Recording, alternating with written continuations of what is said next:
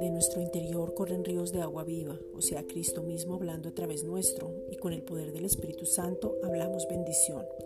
Juan 7, versículos 37 al 38. Hablamos paz, Santiago 1.19. Hablamos vida, hablamos sabiduría, Salmo 49.3. Hablamos entendimiento, siempre edificamos, consolamos, animamos, exhortamos para levantar, 1 Corintios 14.3. Hablamos la realidad, pero también la verdad.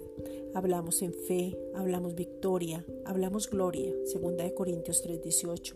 Hablamos triunfo, Hablamos de lo que tú como Padre ya nos has dicho, Isaías 52:13.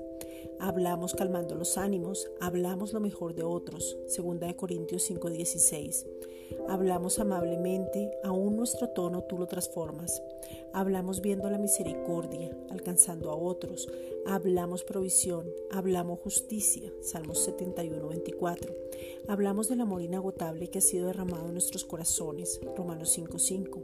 Hablamos sin hipocresía, hablamos bien, hablamos redención, hablamos pacificando los corazones, hablamos del gozo, Filipenses 4:4. Hablamos del que nos habita, hablamos de aquel que fue levantado de los muertos, Romanos 19. Hablamos de nuestro Señor y Salvador, hablamos de la santidad, hablamos de lo que hemos recibido, hablamos del amado, hablamos del deseado, hablamos de la verdadera libertad en Cristo, Juan 8:32.